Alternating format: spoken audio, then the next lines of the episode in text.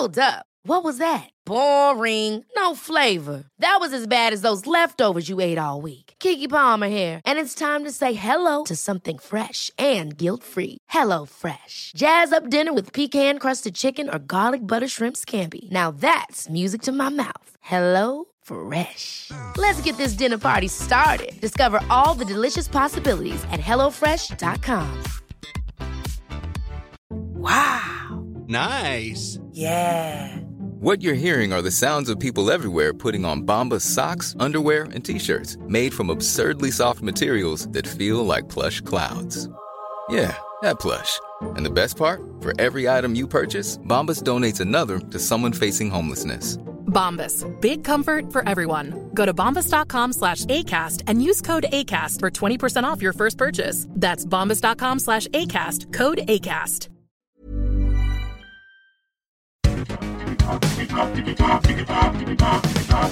Digitalk, der Podcast rund um die digitale Welt mit Dominik Grote.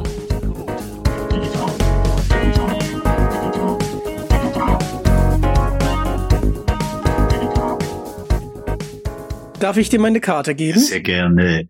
Digitalk, der Podcast rund um die digitale Welt mit Dominik Grote. Leute, das muss ich mal kurz auf euch wirken lassen. Ich habe noch nicht Arnold Schwarzenegger, sondern ich habe Gernot Hass zu Gast. Er ist Stimmimitator aus Österreich und spricht einfach genial. Also ich hatte gerade wirklich das Gefühl, Gernot, ich hätte Arnold Schwarzenegger zu Gast. Das freut mich. Er sitzt auch neben mir. Servus, lieber Dominik. I'm very happy to be here today. Ich bin live aus Amerika zugeschaltet. Ich freue mich sehr. I'm very happy. I'm very happy too. My, my, my English is uh, that good like yours. Ja, die, mein Englisch ist under the dog, wie wir sagen, es ist unterm Hund, aber es spielt keine Rolle. Wir können auch so, äh, speak German, also wir können auch auf Deutsch reden. Weil die Mutti hat auch nicht Englisch können, mit der Mutti habe ich auch immer Deutsch reden müssen. Aber sie hat nur verstanden, wenn ich gesagt habe, Mutti, I love your Äpfelstrudel, das hat sie verstanden. Oh, Hammer, Gernot, Hammer, Hammer. Das ist ja nicht deine einzige Stimme, aber fangen wir doch erstmal an. Hast du früher in deiner Kindheit schon gemerkt, dass du diese Affinität hast, deine Stimme zu verändern? Naja, ich habe als Kind habe ich äh, schon begonnen, Familienmitglieder nachzumachen. Und bin draufgekommen, dass das sehr gut bei meinem Bruder und bei meiner Cousine und meinem Cousin angekommen ist, wenn ich meine Oma nachspiele und habe da quasi im, im, im Kleiderschrank in der Nacht, wenn wir eigentlich schon schlafen sollten, die Oma imitiert, bis die dann gekommen ist, weil sie uns laut lachen gehört hat und mich aus dem Kasten von der frisch gebügelten Wäsche wieder runtergezogen hat.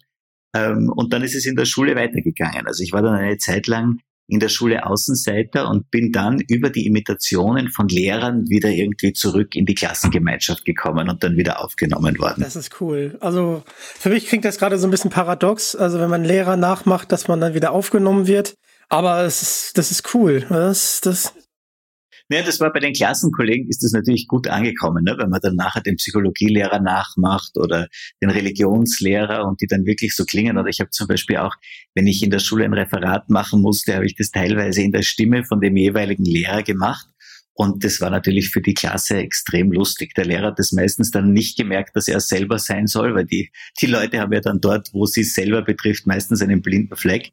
Also ich habe das auch bei uns, wir haben in Österreich so, wenn wir Abitur machen, so Bälle. Ich weiß nicht, ob es das in, in Deutschland auch gibt, so einen Abschlussball. Klar. Und äh, bei der Mitternachtseinlage habe ich dann auch Lehrer und Prominente nachgemacht.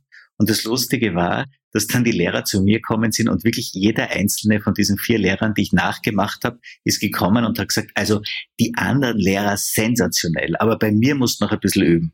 Also es ist wirklich so, dass, dass man bei sich selber scheinbar nicht so gut erkennt, äh, was man für Eigenheiten hat. Das ist ja schon witzig. Ähm, hast du das dann mehr vertieft, ähm, als du Schauspieler geworden bist? Und welche Filme haben dich inspiriert, Schauspieler zu werden? Naja, ich habe, also es hat mir schon immer Spaß gemacht, in andere Rollen reinzuschlüpfen, schon als Kind. Ich weiß gar nicht genau, ob ich inspiriert war von Filmen. Ich habe zwar als Kind sehr gern diese alten Filme auch angeschaut, von Peter Alexander zum Beispiel, der ja auch ganz oft in unterschiedliche Figuren geschlüpft ist, der zum Beispiel diese Tanten gespielt hat, diese Tantenfilme oder diese Schulfilme. Also der war ja auch sehr wandlungsfähig. Und dann gab es diese großen Peter Alexander Shows, auch in den 80er und 90er Jahren noch, wo der auch sehr viel parodiert und imitiert hat. Das hat mir schon immer gefallen. Direkt irgendwas Direktes, was mich inspiriert hat, wüsste ich jetzt gar nicht genau. Es ist einfach so gewesen, dass mir das immer sehr, sehr viel Spaß gemacht hat. Und ich auch mit meinem Bruder, ähm, zum Beispiel dann Fernsehshows erfunden habe, wo ich selber der Moderator war oder dann der Schauspieler und mein Bruder musste die Kandidaten machen. Den habe ich dann gezwungen. Teilweise nicht zu seiner großen Freude. Oha, oha, schöne, schöne Grüße. Es ist sehr, sehr, sehr interessant. Und dann, und dann nochmal ganz kurz einen Berufswechsel, damit nachher auch meine Überleitung passt. Dann wurdest du, äh, du wurdest ja mal PR-Berater ähm, und hast Musiker beraten. Ähm, wie wurdest du PR-Berater und welche Musiker hast du beraten? Das ist auch eine ganz eine, eine, eine, eine lustige, schräge Geschichte. Also ich habe neben der Schulzeit, das war eben die Zeit, wo ich so Außenseiter in der Klasse war, zwischen 14 und 16 war das fast, war es so, dass ich begonnen habe, mich sehr zu interessieren für, für Fernsehserien, die mir gut gefallen haben damals. Da war zum Beispiel eben Baywatch dabei oder Falcon Crest, aber auch so deutsche Serien wie die Wicherts von nebenan oder Ich heirate eine Familie, hat das damals geheißen. Und zum Beispiel auch das Schloss am Wörthersee. Und ich habe damals gelesen, das war 1992, glaube ich, dass der Roy Black gestorben ist und habe gewusst, dass ein Mädchen aus meiner Nebenklasse ein äh, Frühstück mit ihm gewonnen hatte von, von einer äh, Firma Rama, also von so Margarine, und Autogramme von ihm zu Hause hat. Und damals habe ich in der Zeitung gelesen, dass eine Firma in Graz, eine internationale Autogrammzentrale hat sich die genannt, dass die Autogramme von Roy Black aufkaufen und habe dann diesem Mädchen das Autogramm um 150 Schilling, das waren damals so 20 Mark, verkauft und äh, abgekauft und wollte es dann bei der Autogrammzentrale um 4000 Schilling verkaufen. Und das ist, hat nicht wirklich funktioniert, weil die gesagt haben, sie haben schon mehrere Autogramme gekauft, aber da haben wir uns dann irgendwie auch, auch angenähert. Und ich habe dann begonnen, weil mein Englisch sehr gut war, für die in Amerika Telefonate zu führen und zu schauen, dass sie von amerikanischen Stars Autogramme kriegen und habe da Gespräche geführt mit der PR-Frau von Baywatch und habe mich mit der angefreundet. Jetzt war aber das Problem, dass meine Stimme damals sehr hoch war, weil ich war noch nicht im Stimmbruch und jeder hat gedacht, dass ich eine Frau bin. Also habe ich mich kurzerhand umbenannt und habe den Namen meiner Mutter angenommen und bin dann von der gefragt worden, ob ich PR machen kann für den Jeremy Jackson. Das war der Sohn von David Hasselhoff in Baywatch, der den Hobie gespielt hat.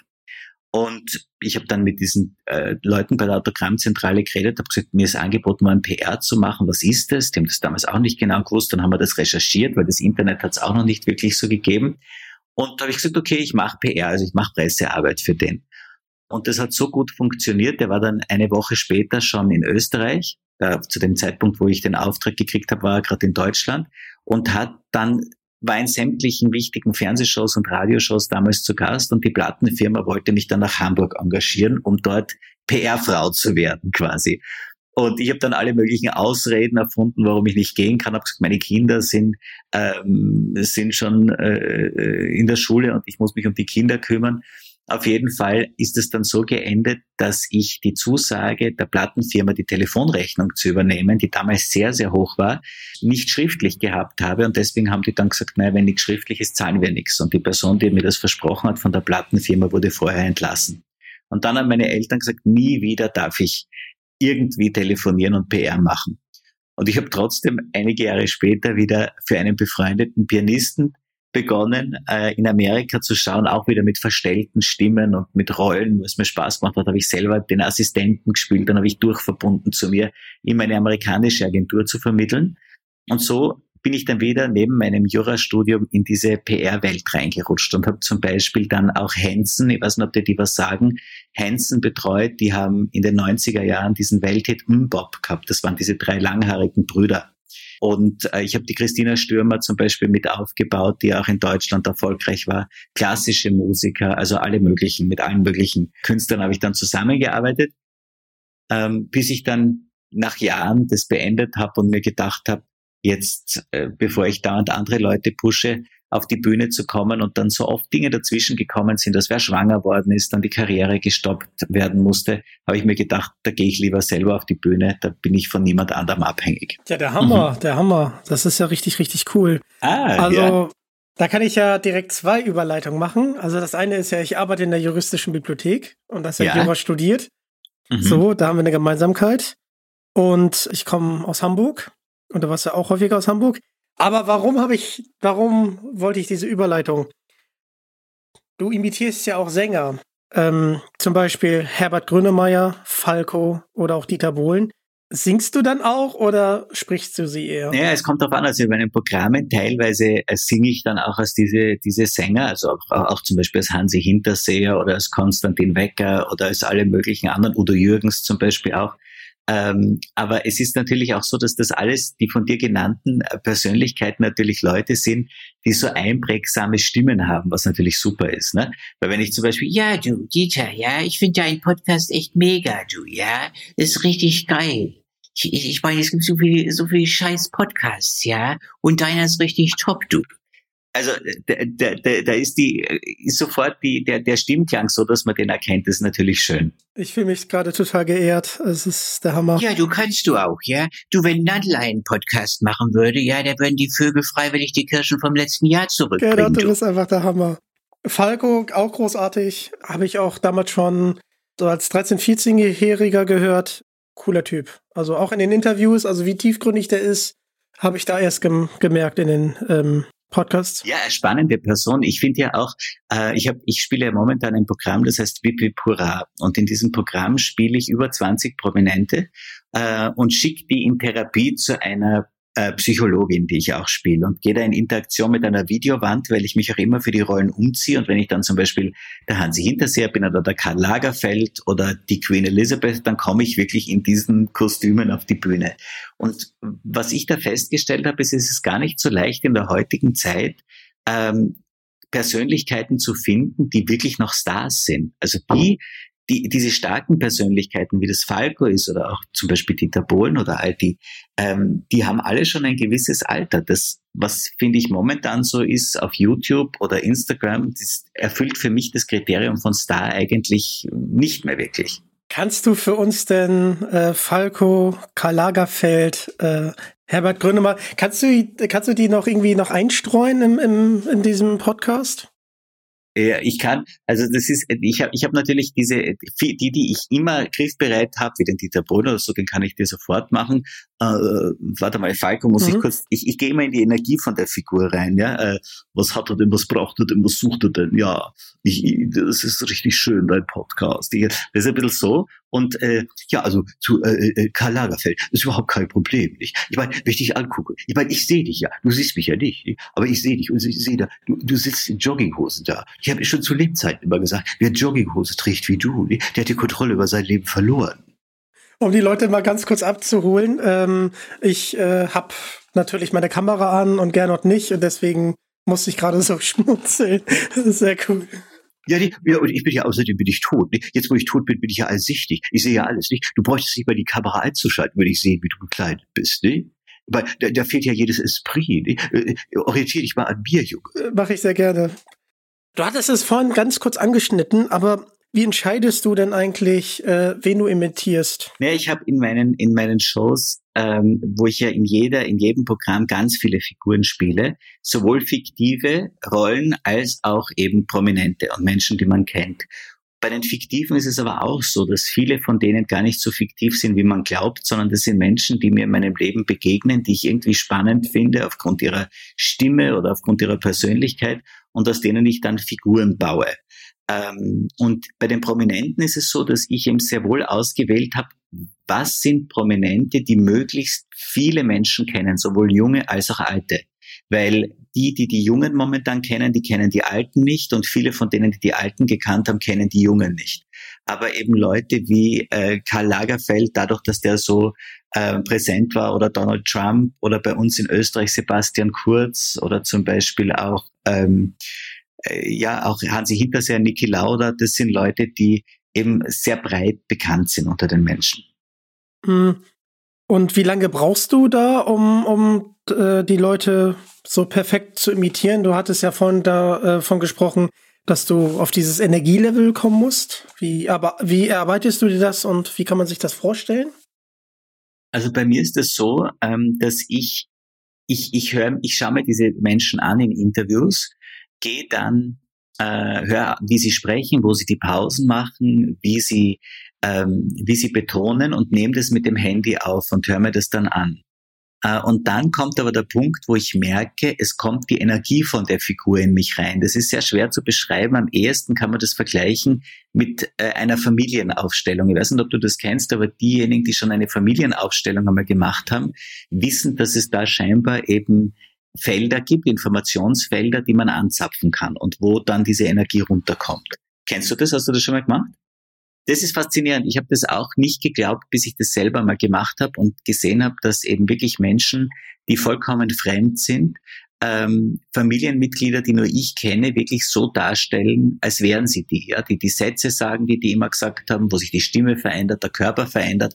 Und das passiert bei mir, wenn ich Figuren spiele. Zum Beispiel als Schwarzenegger, weil du so ein Schwarzenegger-Fan bist, den mache ich ja schon ganz lange nach. Und ich habe jahrelang, immer wenn ich den Schwarzenegger nachgemacht habe, davon gesprochen, dass ich mit der Haushälterin ein Kind habe, aber dass das total geheim ist und die Maria das nicht wissen darf. Und als das dann rausgekommen ist, dass der Schwarzenegger wirklich mit seiner Haushälterin ein Kind hat, habe ich mir gedacht, Wahnsinn, woher kommt diese Information?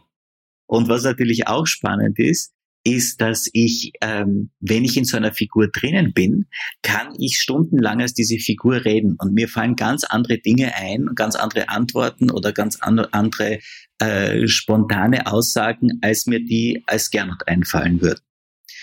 Und sobald ich die Energie habe, also das dauert, das ist unterschiedlich. Am längsten haben gedauert für mich der Niki Lauda und der HC Strache, das ist ein, ein österreichischer äh, Politiker von der FPÖ, für die habe ich so ungefähr zwei, drei Tage gebraucht, bis ich die gehabt habe. Die anderen äh, gehen oft sehr, sehr schnell.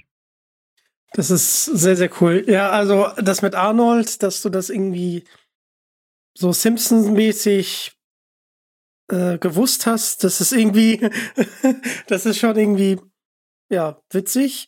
Ähm, aber was, was mich nochmal interessieren würde, ist, ähm, also die Stimme ist ja das, was du imitieren möchtest und so wie die reden. Aber ähm, gibt es denn Leute, die du imitierst, wo du deren Lebensstil oder Lebenseinstellung, äh, die dich dann besonders äh, beeindrucken und dass du dann auch unbedingt die Stimme imitieren möchtest? Ähm, also bei prominenten Personen ist es so, dass ich wirklich danach ausgewählt habe, jetzt wer eine, wer eine ein breites, äh, eine breite Popularität hat und bekannt ist und auch von der Persönlichkeit her natürlich was hergibt, ne? wie zum Beispiel auch der Donald Trump oder ja eben all die genannten. Ähm, und das Spannende ist, sobald ich in die, Energie von der Figur reingehe, bin ich überhaupt nicht mehr in Distanz zu der Person. Das heißt, auch wenn ich vorher zum Beispiel dem kritisch gegenübergestanden bin, ähm, bin ich dann dieser Mensch in dem Moment und beurteile den überhaupt nicht mehr äh, und habe dann natürlich auch, sehe den auch mit ganz anderen Augen in dem Moment, wo ich in der Energie von dem drin war. Da verändert sich dann wirklich nicht nur die Stimme, sondern auch der Körper, die Gedanken. Ich habe zum Beispiel in der Schule, bin ich auch drauf gekommen, wenn ich die Lehrer nachgemacht habe, dass sich sogar meine Schrift verändert und ich in der Schrift der jeweiligen Lehrer schreiben konnte und an die Tafel geschrieben habe, zum Beispiel sechste Stunde entfällt äh, in der Schrift unserer, unseres Klassenvorstands äh, und die Leute sind nach Hause gegangen nach der sechsten Stunde. Das ist der Wahnsinn. Das ist ja mehr als Stimmimitation. Ähm ja, aber ich, ich mache es eben nicht äußerlich. Es gibt Kollegen, die das wirklich rein technisch machen.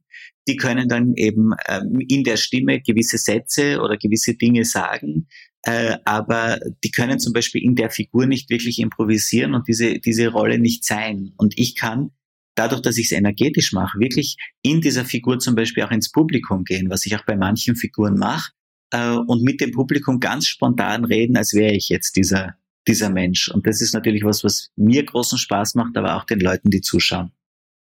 Ja, mir macht es auch großen Spaß, immer wenn du mal wieder so eine Stimme einstreust. Du bist ja gelernter Schauspieler. Ähm, inwieweit lernt man im Schauspielstudium äh, Stimmimitation? Man äh, spielt ja auch mit seiner Stimme. Ähm, naja, also ich bin jetzt nicht den klassischen Weg des Schauspielers oder Schauspielausbildung gegangen, weil ähm, ich nach der Schule, also erstens einmal in diesem PR-Bereich gearbeitet habe, aber auch meine Eltern zu mir gesagt haben, ich soll doch was Gescheites studieren, mit dem ich sicher was machen kann, ähm, weil das als Schauspieler natürlich ein sehr unsicherer Beruf ist. Äh, außerdem mag ich keine Prüfungssituationen und habe deswegen nie die Aufnahmsprüfung an einer Schauspielschule probiert, weil ich einfach auch nicht abgelehnt werden wollte, sondern habe in einem kleinen Grazer Theater ähm, nebenbei, neben meinem Studium und neben der PR-Arbeit immer gespielt und teilweise auch größere Rollen gespielt. Und irgendwann habe ich dann eine in Österreich sehr berühmte Schauspielerin, die Elfriede Ott, kennengelernt.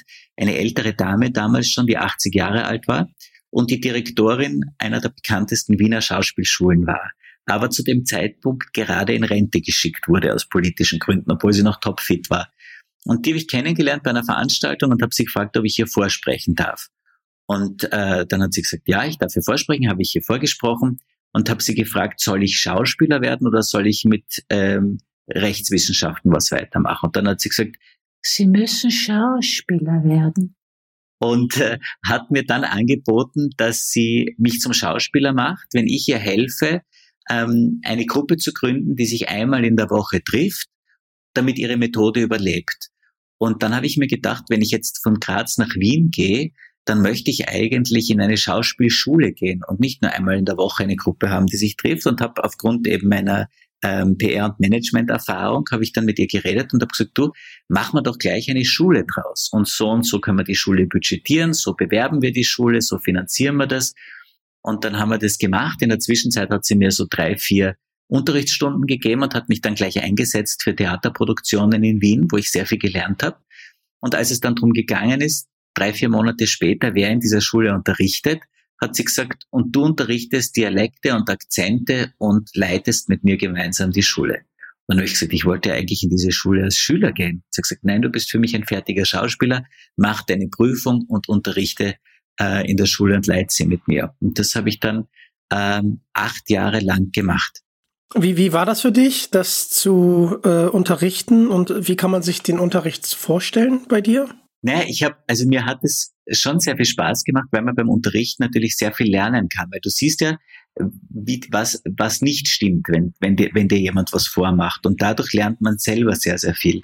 Mein Unterricht war Dialekte und da muss ich sagen, bei Dialekten ist es so, dass das nicht unbedingt jeder Schauspieler kann, was aber auch nichts mit der schauspielerischen Qualität zu tun hat, sondern das ist ein zusätzliches Talent, wie ein musikalisches Gehör. Und ich glaube, das ist letztendlich auch das, ähm, was mich äh, dazu, also mir hilft, die Stimmen so gut zu imitieren oder auch Sprachen so gut zu imitieren, was viele Schauspieler überhaupt nicht können. Das kann man auch nur bedingt lernen. Und deswegen war der Unterricht schon im gewissen Sinne problematisch, weil manche Schüler schon frustriert waren, dass sie sehr versucht haben, einen Dialekt zu lernen, dass das aber dann sich trotzdem nie authentisch angehört hat. Das ist, das ist spannend. Weil das, weil das Ziel ist ja das, wenn ich jetzt zum Beispiel bayerisch spreche oder ich habe äh, ja auch in Hamburg gedreht und habe da eine, eine Hamburger Kioskverkäuferin zum Beispiel gespielt, äh, Kioskbesitzerin, dass das so klingt, dass jemand, der von dort ist, auch glaubt, dass die Figur authentisch ist und nicht das Gefühl hat, das ist jetzt jemand, der, sp der spielt einen Dialekt. Das ist auf jeden Fall ein Kunststück und wie, wie du schon sagst, also nur reine Stimmimitation ist halt nicht alles, wenn halt das äh, Setting einfach nicht richtig ist. Also wenn du jetzt ähm, bayerisch sprechen würdest, aber über Dinge sprechen würdest, die eigentlich eher anderen Bundesländern wie Hamburg zugeordnet wird, so Hafen und so, dann würden die dich halt auch irgendwie komisch angucken. Ja, du, wobei ich natürlich auch als Bayer durchaus über den Hamburger Hafen sprechen kann. So, ja. Das ist natürlich voll klar. Ja, aber das ist natürlich immer aus den Augen des Bayern betrachtet. Genau so ist es. Ja, das ist ja logisch. Nicht? Wenn ich zum Beispiel jetzt in Hamburg leben würde als Bayer und ich sag, du, der Hafen und die Elbphilharmonie, ja, alle Achtung, äh, dann kann ich das schon sagen. Aber äh, äh, es ist halt immer aus den Augen eines äh, Außen, äh, ein bisschen Außenstehen. Genau, genau. Ach, Genau, das, ich genieße das. Also wie du deine Stimme immer zwitschen kannst, das ist einfach der Hammer. Und hast du einen der, einer der Menschen, die du imitiert hast, äh, schon mal persönlich treffen können? Ja, du meinst von den Prominenten, die fiktiven natürlich großteils, weil die kenne ich ja. Und bei den Prominenten ist es so, dass ich also schon einige von denen kenne. Also ich habe zum Beispiel den Sebastian Kurz, kenne ich, ja, persönlich. Der weiß auch, dass ich ihn imitiere, weil ich das ja auch im Fernsehen gemacht habe hat es aber, glaube ich, immer ganz lustig gefunden. Dann gibt es eine sehr bekannte österreichische Radioastrologin, die auch bei uns sehr, sehr bekannt ist, die eine ganz eine, eine eigentümliche Stimme hat, der ist Gerda Rogers. Ja, und redet so, habe ich schon so gesehen. Ja, also die spricht wirklich so, muss man sich mal anschauen. Und äh, die weiß auch, dass ich sie, dass ich sie nachmache und hat jetzt letztens, als ich sie gesehen habe, hat sie zu mir gesagt, ja, ich muss jetzt einmal kommen, weil sie, glaube ich, wirklich sehr lustig. Da habe ich gesagt, ja, aber auch mit der schönsten Perücke kann ich nie so strahlend ausschauen wie du. Und sie gesagt, das ist ja charmant, sehr freundlich. Äh, dann habe ich zum Beispiel den Udo Jürgens auch gekannt. Ähm, warte mal, wen, wen mache ich noch nach? Den Arnold Schwarzenegger habe ich einmal bei einer Kinopremiere gesehen, aber nicht wirklich kennengelernt, wobei ich natürlich dadurch, dass ich aus Graz bin, einige Leute kenne, die mit ihm sehr befreundet sind. Und einer seiner engen Freunde, der Günther Ziesel, der leider gestorben ist im letzten Jahr, das war der Chef vom ORF in der Steiermark, also vom österreichischen Rundfunk, der war oft in meinen Programmen und der hat immer gesagt, also er ist sich sicher, das würde dem Arnold extrem gut gefallen und der wäre auch überhaupt nicht böse, wenn er das sehen würde. Und das ist auch was, was mir wichtig ist, dass die Menschen, die ich nachmache, wenn die in meinen Programmen sitzen, selbst über das lachen könnten. Weil ich versuche, meine Programme so zu machen, dass man mit den Figuren lacht und nicht über sie. Weil ich glaube, dass Lachen die beste Medizin ist, aber nur dann, wenn das Lachen aus einem guten Gefühl rauskommt und nicht aus Zynismus und Sarkasmus. Das bringst du äh, sehr gut rüber. Und das merke ich auch bei deinen Imitationen. Also die sind ja immer sehr ehrlich und auch witzig, äh, weil die halt nicht zynisch sind. Und äh, du musst uns jetzt mal abholen. Also, wip, wip, Mhm. hurra. Wip, wip, hurra. Du imitierst Mhm. über 20 Prominente. Wie bereitest du dich darauf vor? Naja, also Wip Hurra ist ähm, eine sehr, äh, das ist kein typisches ähm, Comedy- oder Kabarettprogramm. Das ist viel aufwendiger als das, was man normalerweise in dem Bereich sieht. Es ist so, dass ich eine große Videowand habe und auf dieser Videowand ähm, spiele ich eine Figur, in dem Fall eine Therapeutin aus meinen ersten beiden Programmen, die extrem gut angekommen ist. Und die behandelt ähm, Prominente äh, an diesem Abend. Und so ist es auch für mich möglich, dass ich mich von einer Figur in die andere umziehe und diese Wand dann weitermacht und übernimmt. Das Ziel ist das, und das gelingt sehr gut, dass das, dass das Publikum nach zwei Minuten schon vergessen hat, dass diese Wand nicht real existiert, sondern eine Videowand ist, sondern die nehmen die sofort als real lebende Person wahr, die durch diesen Abend führt und mit mir in Dialoge geht. Das heißt, es ist natürlich sehr viel von dem Programm, also ich würde sagen 95 Prozent ist natürlich äh, gescriptet und da muss ich mich wirklich an den Text halten, weil sonst macht die Videowand gnadenlos weiter. Ja?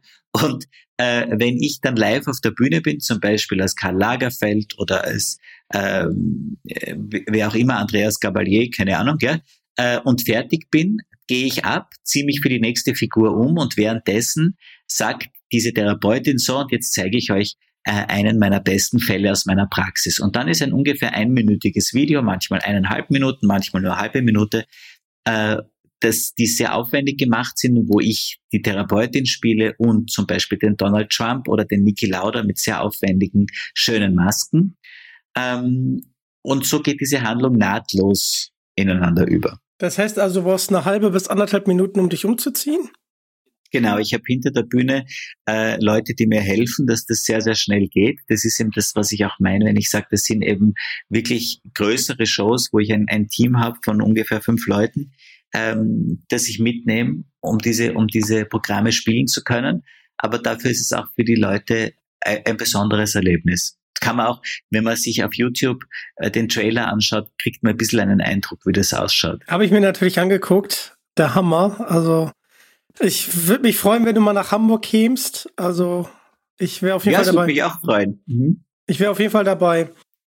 Ja, dann hätte ich schon einen Zuschauer. Wenn du noch ein paar hundert mitbringst, komme ich.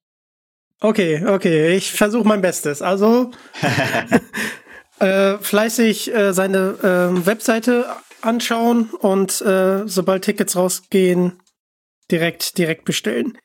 Und du machst das ja jetzt nicht seit gestern, sondern seit zehn Jahren. Hm, Hast du lustige Momente, die du mit uns teilen möchtest? Naja, also es, sind, es ist eigentlich äh, der ganze Beruf, der mir sehr viel Spaß macht. Ähm, ich könnte dir jetzt gar nicht sagen, ob jetzt irgendwie, also es ist so, dass, dass eigentlich Gott sei Dank äh, oder leider in dem Fall bei meinen äh, vielen hunderten Auftritten, die ich gemacht habe seit 2009, ähm, noch nie wirklich was schiefgegangen ist. Also es waren keine Pannen. Es waren es sind natürlich viele schöne, lustige Momente, die in der Show sind, im Rahmen der Handlung. Aber es ist jetzt kein Hopperler, das ich dir erzählen könnte, das extrem äh, lustig ist, so quasi als, als äh, äh, von, von außen betrachtet. Okay, okay. Kannst du dich eigentlich noch an deinen ersten Auftritt erinnern? Du sprachst ja gerade von 100. Ja, es sind hunderte Auftritte gewesen. Ich habe ich hab den ersten Auftritt, natürlich kann ich mich an der, den erinnern, mit dem ersten Programm. Ähm, das war nämlich so, dass ich, ich probe ja überhaupt nicht gerne. Es gibt Leute, die proben sehr gerne. Ich probe überhaupt nicht gerne. Ich spiele sehr gerne, aber äh, proben langweilt mich. Und ich habe mit dieser ersten Show, die ich gemacht habe, wo ich auch eine Videowand habe und sogar eine Liveband dabei habe, habe ich, glaube ich, drei, vier Tage geprobt und habe am Abend vor der Premiere das erste Mal diese Show durchgespielt. Und habe mir dann gedacht, um Gottes Willen, diese Show dauert dreieinhalb Stunden, das ist viel zu lang und habe dann begonnen, in letzter Minute Dinge rauszuschmeißen und habe, glaube ich, trotzdem drei Stunden gespielt. Ähm, aber es, hat, es hat sehr gut funktioniert zum Glück. Wow, drei Stunden, das ist gute Unterhaltung. Ich habe es dann gekürzt, natürlich nach ja. der Premiere habe ich es gekürzt, obwohl Leute zu mir gesagt haben, also es geht so schnell, weil eben so viele Figuren sind und es so bunt ist der Abend, dass es so kurzweilig ist. Das ist natürlich auch ein Vorteil, weil ich habe mir auch immer gedacht, was möchte ich oder was würde ich gern sehen, wenn ich im Publikum sitzen würde. Und ähm, mich langweilt es meistens, wenn ich eine, einen, einen Comedian sehe, nach einer halben Stunde denke ich mir, ich habe jetzt eh schon fast alles von dem gesehen. Ähm, und das Gleiche ist auch, obwohl ich Figuren gern mag, wenn jemand nur eine Figur spielt. Deswegen habe ich mir gedacht, ich spiele viele Figuren, weil da ist für jeden ist was dabei und wenn man eine Figur zum Beispiel nicht mag, dann ist die nach fünf Minuten wieder von der Bühne. Das hält man gut aus. Aber wenn man der zwei Stunden zuschauen muss, ist es schwierig. Ja, das ist, das ist ein gutes Konzept. Wie hältst du denn deine Stimme eigentlich fit? Gar nicht bewusst eigentlich. Also ähm, es ist so, dass ich dass ich ähm, auch keine, ich habe natürlich Sprechtechnikstunden einige gemacht, das geht dann ins Unterbewusste über, ähm, aber es ist so, dass doch jede Figur, die ich spiele oder jede Person eine andere Art hat zu sprechen und auch einen anderen Stimmsitz von der Höhe und von der Artikulation her. Und da denke ich über diese Dinge überhaupt nicht nach. Das Glück war oder ist, dass bisher eigentlich ich nie nach einer Vorstellung jetzt heiser war oder erschöpft war, auch wenn ich mehrere Tage durchspiele, Natürlich, was bei mir problematisch ist, was bei einem anderen Kabarettisten jetzt nicht so schlimm ist, ist, wenn ich erkältet bin oder vielleicht äh, meine Stimmbänder entzündet sind, dann kann ich meine Shows nicht spielen, ähm, weil ich dann die Stimmen nicht hinkriege. Da kriege ich die Höhen nicht, da kriege ich die, die Töne nicht. Und da würde das Publikum dann unten sitzen und sagen, naja, den hat aber nicht gut getroffen. Und das ist bei jemandem, der sich nur selber spielt, natürlich egal. Der kann auch einmal erkältet auf die Bühne gehen. Ah, das ist Erkältung, da sprichst du was an. Ähm, die liebe Carmen, und zwar muss ich jetzt hier mal ein paar Leute grüßen, die hat mir einen ähm, Kehlkopf-Tee empfohlen, den schicke ich dir natürlich rüber. Ähm, den ja, kann man sich auch zusammenmischen. Äh, sie ist nämlich äh, Synchronsprecherin und auch Schauspielerin und äh, spricht auch einige Dokus. Und ich möchte an dieser Stelle die liebe Daniela grüßen.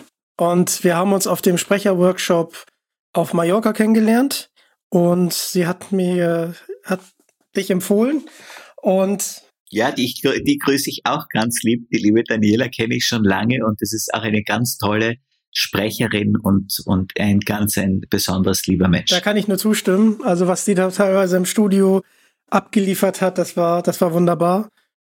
Und es war für mich auch sehr interessant, mal meine Stimme kennenzulernen. Mhm. Und äh, jetzt du machst das natürlich jetzt im Extrem dadurch, dass du halt äh, die Stimmen so perfekt imitieren kannst. Aber generell dieses äh, Spiel mit der Stimme, das mal äh, kennenlernen zu dürfen oder wie Synchron eigentlich abläuft, das fand ich schon sehr, sehr interessant. Also hast du Synchron auch, hast du, hast du auch ähm, Synchronsprechen bei diesem Workshop geübt? Geübt, genau, geübt. Ich habe jetzt, also ich bin nicht berühmt. Ich habe aber äh, das äh, spielen dürfen und habe gemerkt, dass ich da noch nicht so weit bin, weil man da ganz viele Sachen beachten muss, sowas wie Atmosphäre, Stimmlage, Stimmung, Stimmschwankung, Sprechtempo. Da gibt's ja ganz, ganz viele Kleinigkeiten. Auf so viele Ach äh, Sachen zu achten und wenn es dann nicht in der Muttersprache ist, weil man synchronisiert es ja, und dann aber in dem Rhythmus der deutschen Sprache zu sein, mhm. das ist schon nicht ohne. Hörspiel äh, ging bei mir besser, aber synchron muss ich sagen, ziehe ich meinen absoluten Hut davor, weil ich da nochmal gemerkt habe, wie, wie aufwendig das eigentlich ist. Und äh, die werden ja GX, also einzeln aufgenommen. Mhm. Und da sind natürlich enge Zeitslots, weil die ganzen Filme und auch Serien natürlich zeitnah dann auch in Deutschland rauskommen und deswegen ziehe ich meinen Hut auch vor den Leuten, die ich hier schon interviewen durfte und auch an allen anderen äh, Synchronsprechern. Es ist der Hammer. Ja, das ist, es ist ja auch interessant. Also es, es macht auf jeden Fall sehr viel Spaß. Die, wenn du, wenn du das jetzt, so wie du sagst, das ist natürlich ein Zugang, wie man das auch lernt und wie das viele machen, das wieder ein sehr technischer Zugang ist, ne? wo man überlegt eben, wie setze ich das, wie mache ich da die Pausen, wie mache ich das und das. Und das ist ein Aspekt. Aber in dem Moment, wo ich in die Energie von dieser Rolle gehe, die ja in dem Fall von einem anderen Menschen gespielt wurde, aber wo ich auch die Energie äh, durch, so wie ich das zum Beispiel mache, mir runterholen kann, dann ist es so, dass das wie automatisch geht und dass man sich dann nicht mehr wirklich auf diese technischen Dinge konzentrieren muss, weil es dann einfach stimmt. Und das ist was, was mein Weg ist, weil ich gern den leichtesten Weg immer gehe und mir es nicht gern schwer mache durch so äh, äh, technische Äußerlichkeiten. Ah, den leichtesten Weg, okay. Ich, ähm, ja, immer den leichtesten. Immer, ich finde immer, wenn es leicht geht, ist es doch schön. Warum muss ich mit viel Mühe was machen? Also meine Erfahrung ist die, dass wenn es fließt und wenn es leicht ist, dann ist es, hat es immer ganz eine andere Kraft. Das ist, das ist gut zu wissen. Kannst du es uns verraten, lieber Gernot? An welchen Promi arbeitest du gerade? Ich arbeite momentan an gar keinem Prominenten, weil ich, also diese Show ist quasi abgeschlossen und fertig. Ich habe auch momentan keinen Auftrag von einem Fernsehsender, äh, an irgendwelchen Prominenten zu arbeiten und habe gerade so viele andere Dinge, die ich, die ich mache, dass ich auch jetzt sage, auch für mich aus Lust und Laune mache ich das nicht. Aber wenn sich irgendjemand ergibt, weil ich mir denke, den müsste man jetzt aus aktuellen Gründen irgendwie vielleicht nachmachen oder könnte da was Lustiges machen, dann würde ich das, würde ich das machen. Und Gott sei Dank eben durch diese energetische Verbindung ist es relativ schnell da. Also in den meisten Fällen habe ich den innerhalb von einem Tag so, dass ich ihn gut nachmachen kann. Ein Tag. Oha, ich würde hier zum Beispiel Bud Spencer äh, in den Raum stellen.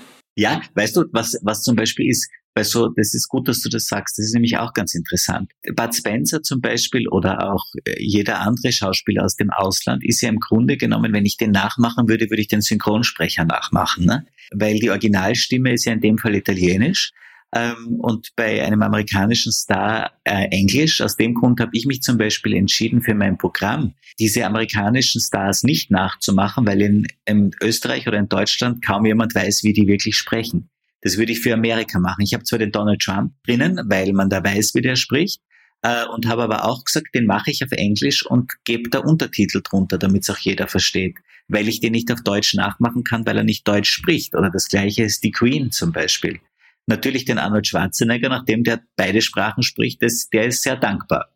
Äh, aber wenn ich dir jetzt den Bud Spencer einlernen äh, müsste, dann würde ich natürlich nicht ihn als, als Persönlichkeit machen, sondern würde diese deutsche, diesen deutschen Film Bud Spencer äh, machen. Und das habe ich noch nie probiert, wie sich das anfühlt, weil das ist die Energie von einem anderen Menschen eigentlich. Ah, das ist gut, dass du es ansprichst. Ich glaube, das war Wolfgang Hess, der ihn äh, gesprochen hat. Und äh, mhm. damit hast du natürlich absolut recht. Aber an wen ich jetzt noch denke, ich möchte dich nicht unter Druck setzen, lieber Gernot, aber Christoph Walz, weil er sich auch selber synchronisiert und natürlich auch. Ja, also Christoph Walz würde natürlich, der würde zum Beispiel funktionieren. Den könnte man zum Beispiel, den, den könnte ich sicher mir drauf schaffen, wie ihr das so schön sagt. Also falls ich den höre, falls ich, falls ich den jemals bei dir höre und sehe, dann äh, dann weiß ich, dann weißt du, du hast ihn inspiriert. Du warst die Inspiration dafür. Ja, ich bin gespannt, ich bin gespannt. Ich glaube, dann kriege ich auch 100 Besucher äh, äh, aus Hamburg nochmal extra rein. Also Christoph Walz ist doch der Wahnsinn, oder? Also was, der, was das für ein Stimmtalent ist. Ja, das ist ein toller Schauspieler, keine Frage. So, dann müssen wir natürlich, um mal wieder in den Norden zu kommen, über deine Comedy-Serie beim NDR sprechen. Ja, mit Uschi Glas, die ich auch kenne. Äh, ja, ja, kennst du? Edgar mhm. Wallace. Mhm. Und natürlich Fuck You Goethe, ich hoffe, ich habe es richtig ausgesprochen. Und Barbara, Schöne ja, Barbara Goethe. Schöneberger. Mhm. Wie kamst du eigentlich als einziger Österreicher mit diesem Format ins deutsche Fernsehen? Wie hat sich das entwickelt? Das heißt übrigens Klamark die Kiosk. Der Klamke, Klamke die Kiosk-Comedy genau. hat, das, hat das geheißen. Ähm, es war so, dass ich mit meinem Cousin zusammen eine Produktionsfirma in München gegründet habe, eine Fernsehproduktionsfirma. Die Lightkit hat die geheißen, also Lichtkind. Und das war die Idee, eben besondere Unterhaltung, die irgendwie die Menschen berührt und die sinnvoll ist und die lustig ist, ins Fernsehen zu bringen. Ähm, sowohl auch im, im, im Docutainment-Bereich, also im Dokumentationsbereich, als auch im Comedy-Bereich. Und es gibt in Cannes zweimal im Jahr eine Fernsehmesse. Und bei dieser Fernsehmesse haben wir unsere Ideen vorgestellt und waren dort bei einem Abendessen von einer Rechtsanwaltskanzlei eingeladen. Und ich wollte ursprünglich nicht mitgehen, weil ich nicht so der Smalltalk-Typ bin und eigentlich gar nicht so gern zu solchen Events gehe. Aber mein Cousin hat gesagt, du musst, weil das ist Teil jetzt deiner Aufgabe hier in der Produktionsfirma. Also bin ich mitgegangen und bin einem sehr sympathischen äh, Mann gegenüber gesessen, der mich gefragt hat, was wir in der Light so machen. Und ich habe ihm das erzählt und habe ihm auch gesagt, wir machen auch Comedy-Projekte und äh, ich bin selbst auch unter anderem der, der diese Projekte als Künstler trägt und habe ihm dann Fotos gezeigt, äh, wo ich äh, den Mario Barth gespielt habe und äh, den Florian Silbereisen, die Helene Fischer, wer war da noch dabei, Dieter Bohlen, Trump und so weiter. Und der hat sich herausgestellt als äh, Direktor des NDR und hat zu mir gesagt, wenn das nur halb so gut ist, wie diese Masken ausschauen, dann müssen wir unbedingt zusammen was machen. Und ich habe ihm dann diese Clips geschickt der hat sich wirklich sofort gemeldet und hat gesagt, für ihn steht fest, wir machen zusammen ein Format. Ich soll was erfinden und soll ihm das äh, schicken. Und der Zeitslot wäre nach der NDR Talkshow Freitag 0 Uhr. Und dann haben wir ein Format konzipiert, das eine Mischung sein sollte aus versteckter Kamera und Sketches und einer Live-Show. Und das hätte irgendwie heißen sollen, ein bisschen Hass muss sein. Und das einzige Problem war, dass das für diesen Sendeplatz viel zu teuer war. Also haben wir lang herum überlegt, gemeinsam mit dem Sender, was könnte man an diesem Sendeplatz machen. Und dann sind zwei deutsche, äh, zwei norddeutsche Autoren, der Oliver Kleinfeld und der Christian Busemann, die auch äh, ganz tolle Projekte mit dem NDR schon gemacht haben, mit an Bord gekommen und haben mit mir zusammen Klampke die Kiosk Comedy kreiert. Und die Idee von Clumkette Kiosk Comedy ist, dass es eben geskriptete Szenen gibt, die in einem Kiosk großteils spielen, wo ich acht verschiedene Figuren spiele, die miteinander interagieren, die aber teilweise auch hinaus ins echte Leben gehen und wo es dann nahtlos mit versteckter Kamera weitergeht. Das heißt, zum Beispiel gibt es eine Figur, die heißt Melody, die ist in dem Kiosk und erzählt eben, dass sie ganz aufgeregt ist, weil sie hat ihren ersten Arbeitstag bei der Autovermietung und dann sieht man sie zur Autovermietung gehen und alles, was bei der Autovermietung passiert, ist versteckte Kamera.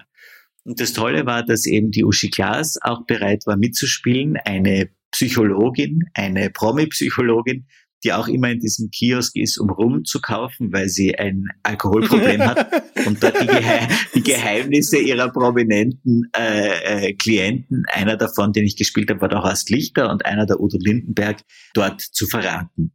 Und äh, die Barbara Schöneberger hat auch mitgespielt, die hat sich selber gespielt beim NDR, wo eben diese Melodie hingeht, um beim NDR einen Job zu suchen.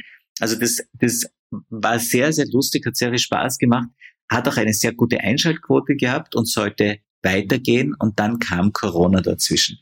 Und dann ist es halt verschoben worden, verschoben worden. Wir haben dann das Konzept ein bisschen noch verändert ähm, weil sich der Sender noch eine stärkere Pointendichte gewünscht hat und irgendwie klarer, dass man erkennt, was versteckte Kamera ist und was nicht, weil das eben so nahtlos ineinander übergegangen ist, dass man auch denken hätte können, das war alles gespielt, was es nicht war. Ähm, und jetzt ist es noch so ein bisschen in der Schwebe, aber ich hoffe sehr, dass das mit diesem Projekt bald weitergeht, weil es hat mir auch viel Spaß gemacht, in Hamburg äh, zu drehen. Ich drücke dir auf jeden Fall die Daumen. Kannst du uns Hamburgern oder Norddeutschen sagen, wo ihr das gedreht habt? Ja, äh, warte mal, wo haben wir das gedreht? Das haben wir gedreht in äh, einem Kiosk in, äh, gibt es einen Stadtteil, der Horn heißt oder so irgendwie? Ja. Ja. Gibt es. Da war das.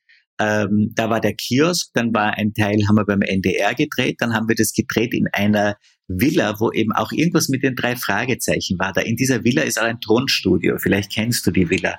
Äh, und die vermieten diese Villa auch für ähm, Dreharbeiten. Und da haben wir die Szene mit der Uschi Glas gedreht zum Beispiel.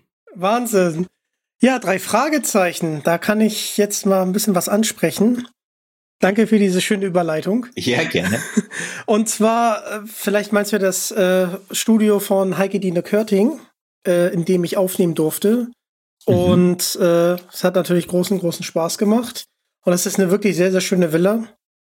Und Andi, Ist das so mit alten Holzvertäfelungen und so weiter? Ist das das? Im Eingangsbereich, ja, genau. Ja, das wird die sein. Und Mhm. oben ist dann das äh, Studio. Das, das kannst du so dunkles Holz, wirklich eine ganz edle, schöne, äh, schöne Villa ist das. Dann, dann reden wir von dem gleichen. Ja, schön. Mhm. F- Von der gleichen Villa. Und an die drei Fragezeichen-Fans unter euch, ich hab's ins drei Fragezeichen-Wiki geschafft.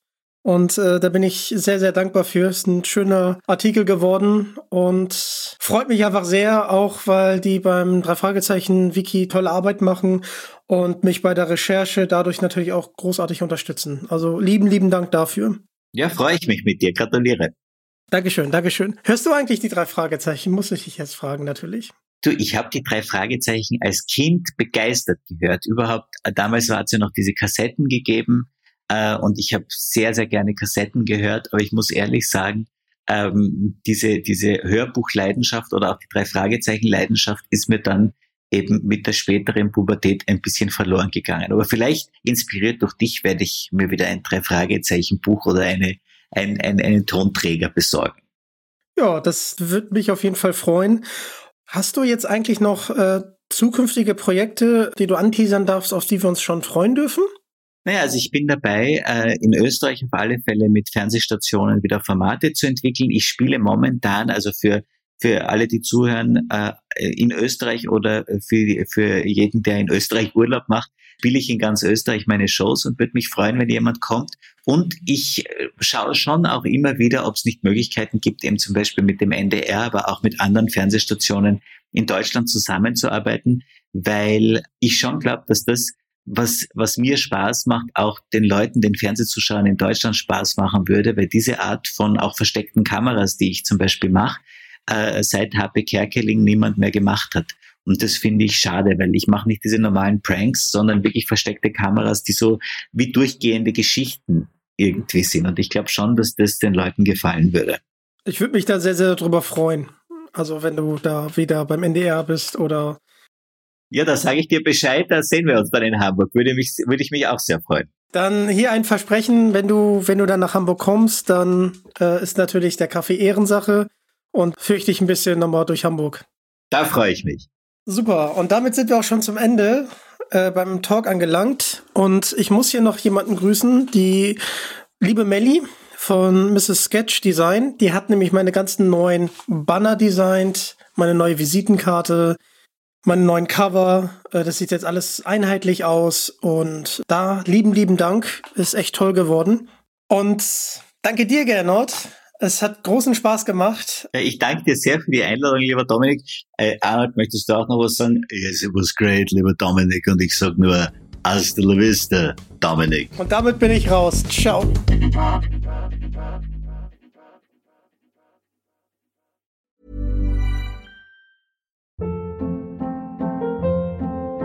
Hold up. What was that? Boring. No flavor. That was as bad as those leftovers you ate all week. Kiki Palmer here, and it's time to say hello to something fresh and guilt-free. Hello Fresh. Jazz up dinner with pecan-crusted chicken or garlic butter shrimp scampi. Now that's music to my mouth. Hello Fresh. Let's get this dinner party started. Discover all the delicious possibilities at hellofresh.com.